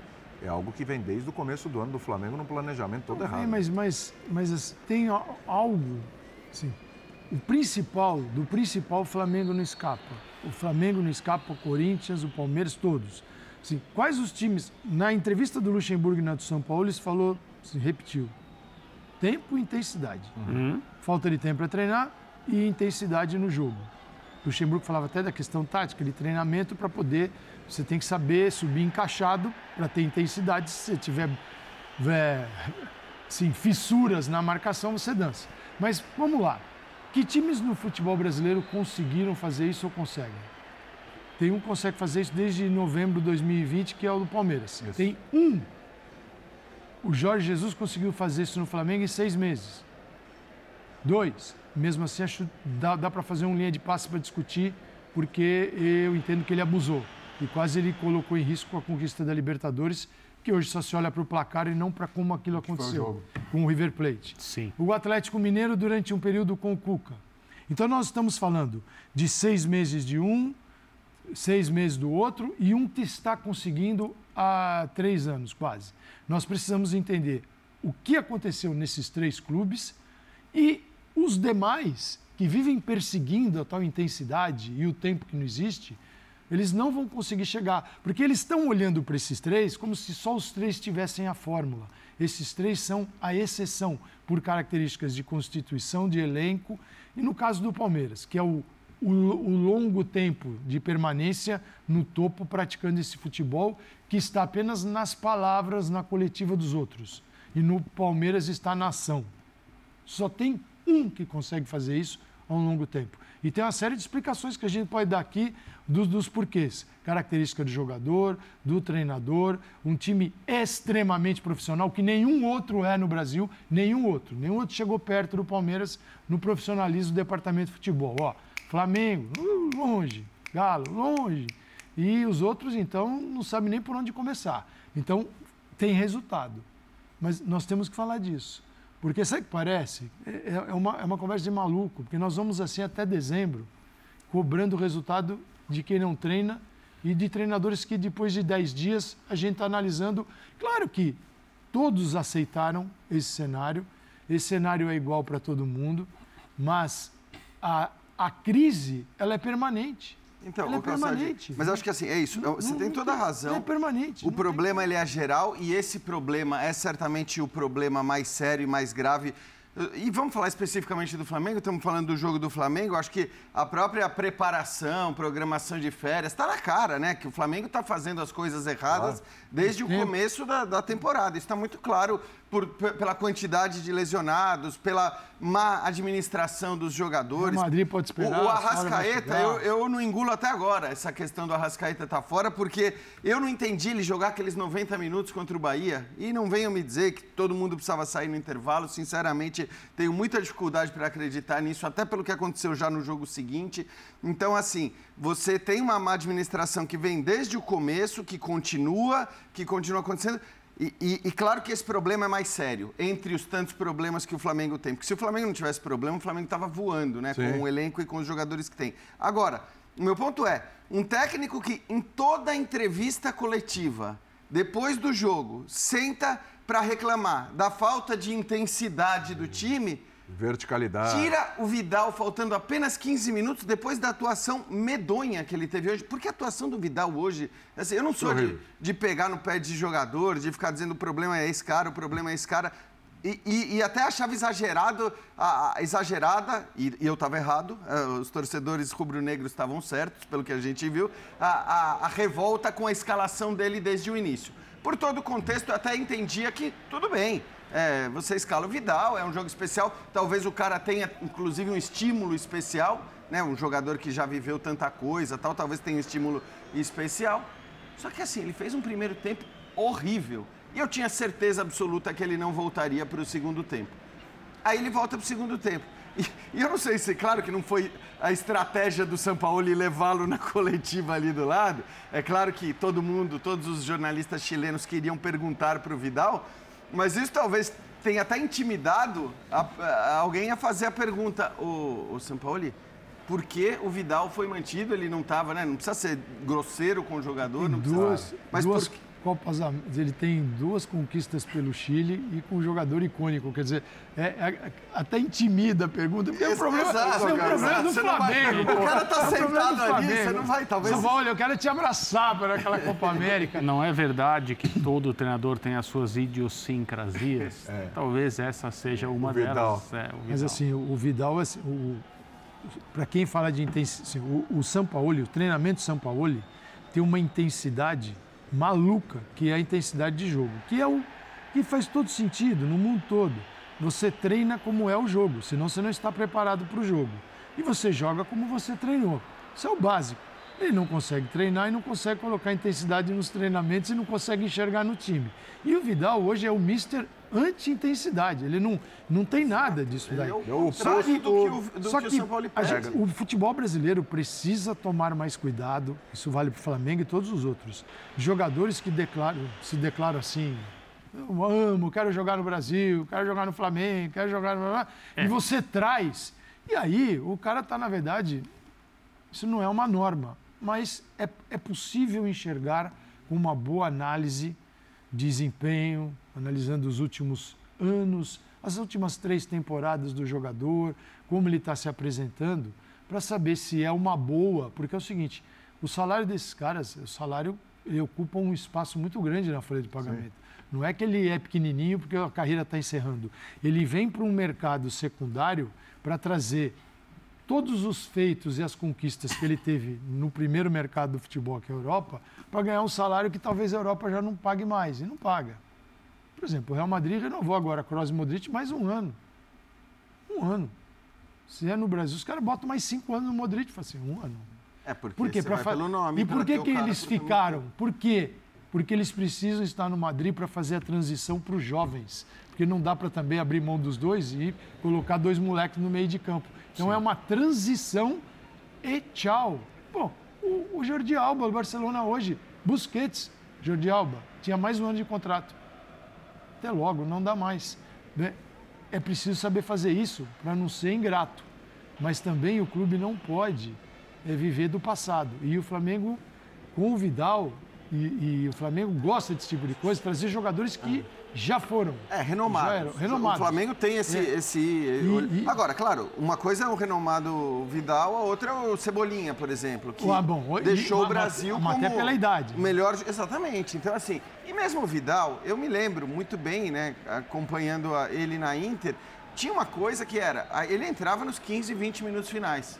De vários jogos, muito constantemente, é, mas ele era um cara que acho que os próprios técnicos da Inter, não me lembro quem era o técnico no momento, mas entendia que talvez funcionasse para períodos específicos do jogo, como ele chegou até a ser utilizado né, no Flamengo, num, num certo período ali. É, então, para jogar 15, 20 minutos, não para jogar uma partida inteira, não para jogar mas, uma Dorival, sequência. mas por que também? Mas por quê? foi até antes. Por quê? Por quê? Porque um rapaz chamado João Gomes não deixava ele jogar. Sim. Exatamente. Mas então, mas hoje você né, tem. O Pulgar, por exemplo, Foi tá isso que, jogando muito foi isso que, o aconteceu. Vidal, né? O João Gomes apareceu no campeonato estadual como um bom valor, né? né? Como, até onde será que vai? Ele fechou a porta para o Vidal no time. E o Vidal, assim, com o nome todo, dava até a impressão que o Vidal ia É. assumir a vaga. Você Fala assim, o Vidal vai Isso. assumir a vaga do garoto. Pois é. Mas no país que cobra intensidade o tempo todo e só não sabe como alcançá-la, aquele que vem sem a intensidade não, não vai ocupar a vaga. É o garoto. É de, o João Gomes tinha isso, isso no futebol assim, dele não, pela juventude também. Não quer dizer, né, Calçade? Eu acho até que não quer dizer que o Vidal não possa ser útil, porque também é, é aquela certeza mas de ah, o Vidal não, não mas, serve mas mais. Mas ele não pode ser, o time não pode ser isso. um pilar do time. É óbvio, não é para fazer isso, não é para ser assim, ele, mas ele pode ser útil. Tem a qualidade técnica ninguém discute, só que hoje Hoje, especificamente, esse é o meu ponto. Eu não estou nem falando do Vidal de maneira geral. Eu estou falando do jogo de hoje. Como o mesmo técnico que deixa esse cara 75 minutos dentro de campo, senta na mesa da entrevista coletiva e diz que quer um time mais intenso e tal. É, é muito contraditório. É, sentido, só, só para Gratidão, tem, talvez. Tem um ponto que é preocupante no Flamengo. É. A gente falava aqui, porque era assim, o Flamengo precisava de muitos ajustes para fazer justiça ao seu orçamento gigantesco no departamento de futebol, ao elenco de jogadores renomados, estrelados e de muita qualidade. Então ele, a gente concordava aqui que ele ia ganhar 90, 80% dos jogos com a sua capacidade técnica que transbordava. E os ajustes táticos, físicos, eles iam permitir o Flamengo ganhar muito mais. Era aquela outra margem. O que está acontecendo? Esses 80 estão desaparecendo. Agora, nem é simplesmente a capacidade técnica apenas dentro de campo, ela é suficiente para ganhar partidas como a de hoje. É, o gol de hoje foi da gol... qualidade técnica Exato. do Gabigol. Exato. É, agora, a vitória é, contra não... o Bahia não foi uma vitória que refletiu o que houve no jogo, a vitória contra o Corinthians não refletiu o que houve no jogo. A sorte do Flamengo acho que é essa. Primeiro, caiu num grupo de Libertadores com dois estreantes, então deve avançar. É, acho que em primeiro já virou impossível, porque primeiro basta. vai ser muito complicado. É, basta o Racing ganhar Daniel Blense em casa na última, na última rodada, rodada. E o Flamengo não Duvido. será mais o, o, líder da chave. Então, ele deve passar na segunda colocação, mas de qualquer maneira tem que agradecer por isso, porque caiu num grupo que tem dois estreantes. E no Campeonato Brasileiro, bem ou mal, tá lá muito perto da ponta de cima, porque conseguiu pontos que não jogou para conquistar. É, o caso do jogo com o Corinthians, o caso do jogo com o Bahia. Então, assim, no Flamengo as coisas podem ser rápidas é. também, pela qualidade Não, desse time. Que semana tá que na vem, briga por tudo. Semana é incrível, hein? o Fluminense, Estamos né? falando, faltam Pode dois jogos, é. o Flamengo é o segundo, tem cinco pontos e está tudo tranquilo. É. E vai se classificar. Vai, cinco mas pontos. Vai. Mas pode comprometer a campanha vai, na Libertadores. E pegar primeiro ah, colocado. Pode ter um Palmeiras logo de cara, um Atlético Paranaense, um Fluminense, um Boca Hoje, Juniors, logo nas oitavas decidindo fora. É que eu acho que eu já fechei aqui, mas para a gente pro break. Exatamente. Hoje ele poderia enfrentar o próprio Racing, né? Acontece, aconteceu, aconteceu no ano passado. Corinthians o Atlético, e é, e Atlético Paranaense. Racing que eliminou o Flamengo Libertar. com o Rogério Ceni. Hoje seria o Independente de Medellín, no grupo B, mas tá, a briga está aberta com o Internacional, com o Nacional. Bom, pode pegar um Palmeiras, que eu acho que vai passar esse Bolívar aqui, daqui a pouco a gente vai falar do Palmeiras. Pode ter um Fla-Flu. Pode ter um Fla-Flu é, Argentino Júnior aí no grupo do Corinthians, o Boca no grupo F, Atlético Paranense ou Atlético Mineiro. Atlético Paranense foi o finalista do ano passado, junto com o Flamengo, e fez o jogo que fez, né? E o Atlético Nacional, quer é dizer... lembrar fica, que a final da Libertadores esse ano de novo é no Maracanã, é, né? Ficar, a outra final do Maracanã o Flamengo não conseguiu chegar. Foi eliminado justamente é, pelo Racing naquela, naquela oportunidade, né? que pode ser adversário da próxima fase nas oitavas de novo. A gente vai para o intervalo, voltaremos já já para falar do Palmeiras. Esse aí não tem problema. Isso aí, hoje de manhã vai ganhar, né? Vai ganhar. Ganhou, Hoje de manhã, hoje de né? manhã. Ontem, anteontem, anteontem. É assim a vida do Palmeiras. A gente fala sobre isso daqui a pouquinho. Em relação ao jogo, acho que foi um jogo ficou do nosso jeito depois da, da expulsão do nosso, do, nosso, do nosso adversário, um jogo que se previa difícil. Uh, mas com, com mais um, uh, acho que o jogo podia ter ficado logo resolvido na primeira parte. Deveríamos, pelas oportunidades que criamos, com um bocadinho mais calma, uh, vir com um resultado mais, mais gordo para, para o intervalo. isso, não, isso não aconteceu. Na segunda parte, com calma, com, com, com a nossa forma de atacar, de defender, subimos o Veiga para, para não deixar o nosso adversário gostar do jogo e foi uma vitória hum, justa, mas ficou facilitada pela, pela expulsão.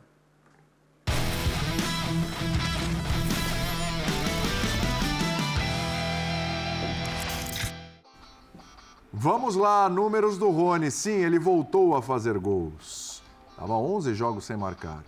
Uma assistência, foi o sexto no elenco neste período, esse recorte aí dos 11 jogos em que o Rony não fez gols.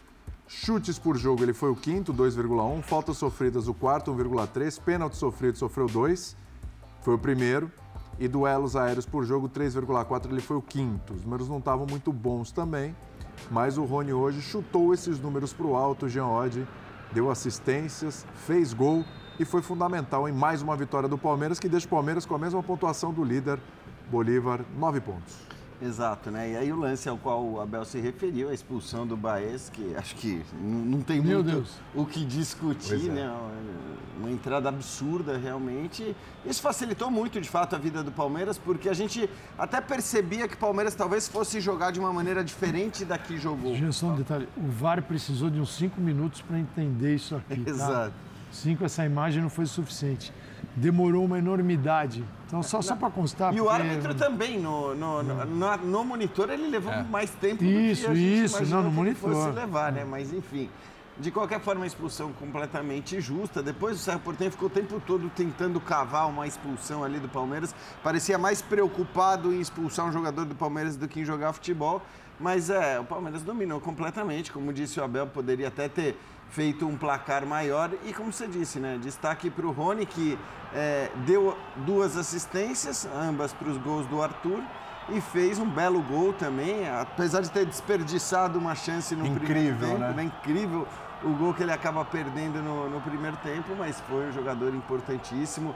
E é muito importante para o Palmeiras, né? O Rony voltar a, a atuar bem, porque de fato, desde que tinha voltado da lesão, acho que ele não tinha feito um bom jogo até aqui. E a gente sabe o quanto ele é importante, o quanto ele tem sido importante para o time do Palmeiras. É, importante tem sido também o Arthur, né, Bruno? Impressionante. Hoje foi a noite dele, E né? foi a noite dele. Quando... Do Rony, mas dele também. Sim, sim. Quando o Abel era questionado É no perdido. começo do ano sobre. É, exatamente, aquele gol que a gente falou. Quando o Abel era questionado no começo do ano sobre contratações, porque se falava muito da ausência do Danilo, a saída do Danilo, Gustavo Scarpa, etc., o Abel muitas vezes falou: eu quero jogador para resolver. Senão, eu vou trabalhar com os miúdos. Parece que o Arthur encaixou perfeitamente nesse perfil, né? O jogador que chegou, já vestiu a camisa, é titular e já vem resolvendo para o Palmeiras. Há mais uma contratação cirúrgica. O PVC, nosso companheiro, deu uma informação de que o Abel tinha interesse no Paulinho. Paulinho que está voando no Atlético, Mineiro, Atlético. está muito bem. Né? Aí você pode traçar um paralelo entre o, o Paulinho, que o Abel queria, e o Arthur que ele conseguiu. O Arthur está entregando em um curto espaço de tempo. Ele eh, já foi jogador do Palmeiras antes, mas volta muito melhor em todos os sentidos, fisicamente, taticamente. É um jogador que parece que está há 200 anos no Palmeiras, é muito bem encaixado com os outros jogadores de frente. Acho que o, o processo de contratação do Palmeiras é, é, é excelente, é exemplar. cirúrgico, né? Cirúrgico e mesmo com, com nomes que não estão tão na, na Exato. berlinda, não, não são é, jogadores muito renomados, às vezes, ou jogadores que estão aqui na nossa frente, o Arthur, a gente percebia né, a evolução dele é, no, no Bragantino, mas a, a chegada dele ao Palmeiras é, é, é especial e já é um dos principais jogadores da equipe. Eu vou destacar também o Gustavo Gomes. A gente falou muito do Vidal, que está jogando na sua terra. É, e, e- Ele com a máscara, depois de ter É, tido uma é. fissura no rosto, cabeceando bola, tentando fazer gol de cabeça. Impressionante. Qual É, que era a necessidade de usar o Gustavo Gomes? aí? E ele, raçudo, né, A interminável. diferença para o Vidal é que o Vidal é extremamente querido no Chile. O torcedor paraguaio Não, não vai muito com, É, com o Gustavo já não Gomes, tem o mesmo apreço É aquela pelo coisa Gustavo Gomes da, da antigamente seleção. do Messi. Messi joga no É. Barcelona, não joga na seleção argentina. É o- Isso, é, o isso. complexo Mas de o Messi Abel que tem o- vai muito, né? Com a cara do Muito. E o torcedor do Eu acho Palmeiras que, assim, também, é outra tem, história. tem uma questão que o Gustavo Gomes, e aí talvez seja uma questão do elenco do Palmeiras mesmo, porque você tem que colocar o Naves. Se você, se- o Palmeiras tem três eh, zagueiros né, mais eh, consolidados, consagrados, que são o Murilo, o Gustavo Gomes, os dois titulares. O Murilo está machucado, não pode jogar. eh, e entre o Luan, que aliás hoje fez um lindo passe para o gol do Rony, Sim. mas falhou feio demais em duas oportunidades. Acabou que o gol não saiu do seu portenho, mas ele falhou.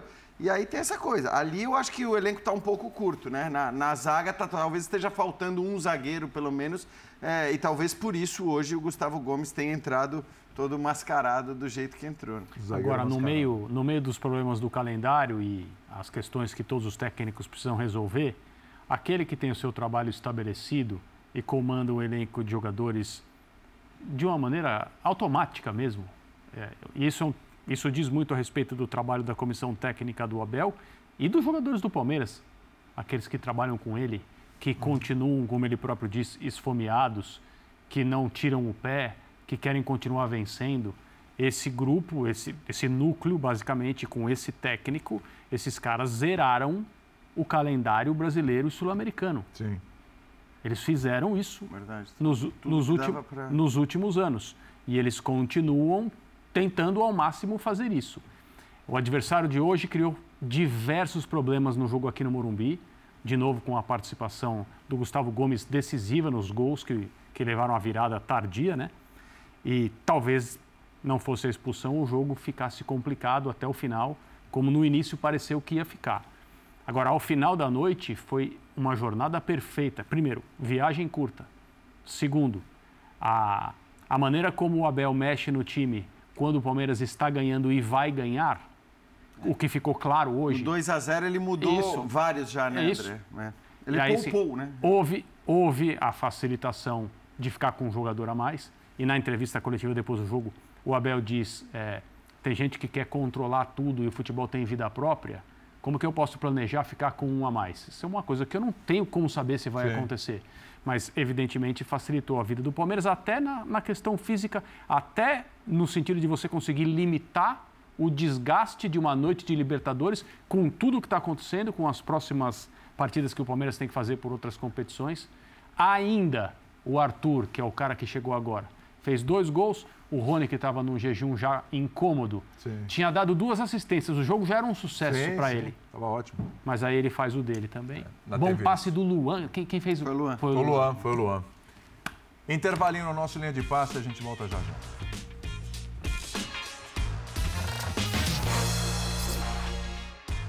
Ponto final do linha de passe, mas nesta quinta-feira tem mais a partir das 11 da noite, rodada dupla nos canais ESPN e no Star Plus. Tem o Botafogo pela Sul-Americana, você tá nessa, né? E na sequência, o Fluminense pela Libertadores da América. O Fluminense está com Fluminense 100% de aproveitamento. É, o Fluminense depois Antes, do Botafogo. depois do Botafogo. É isso aí. E aí tem o Zinho no jogo do Zinho Fluminense, Flu. né? Zinho tá no É isso aí. Abraço, fã de esportes. Valeu, Jean. Obrigado. Valeu, Calçade. Obrigado, André. Valeu, Valeu. Bubu. Abraço. Até. Amanhã não. Bom dia. Hoje tem Hoje. mais, às 11. Bom dia. lá. Bom dia. Amanhã. E saúde e paz a todos, né? Amanhã, sexta.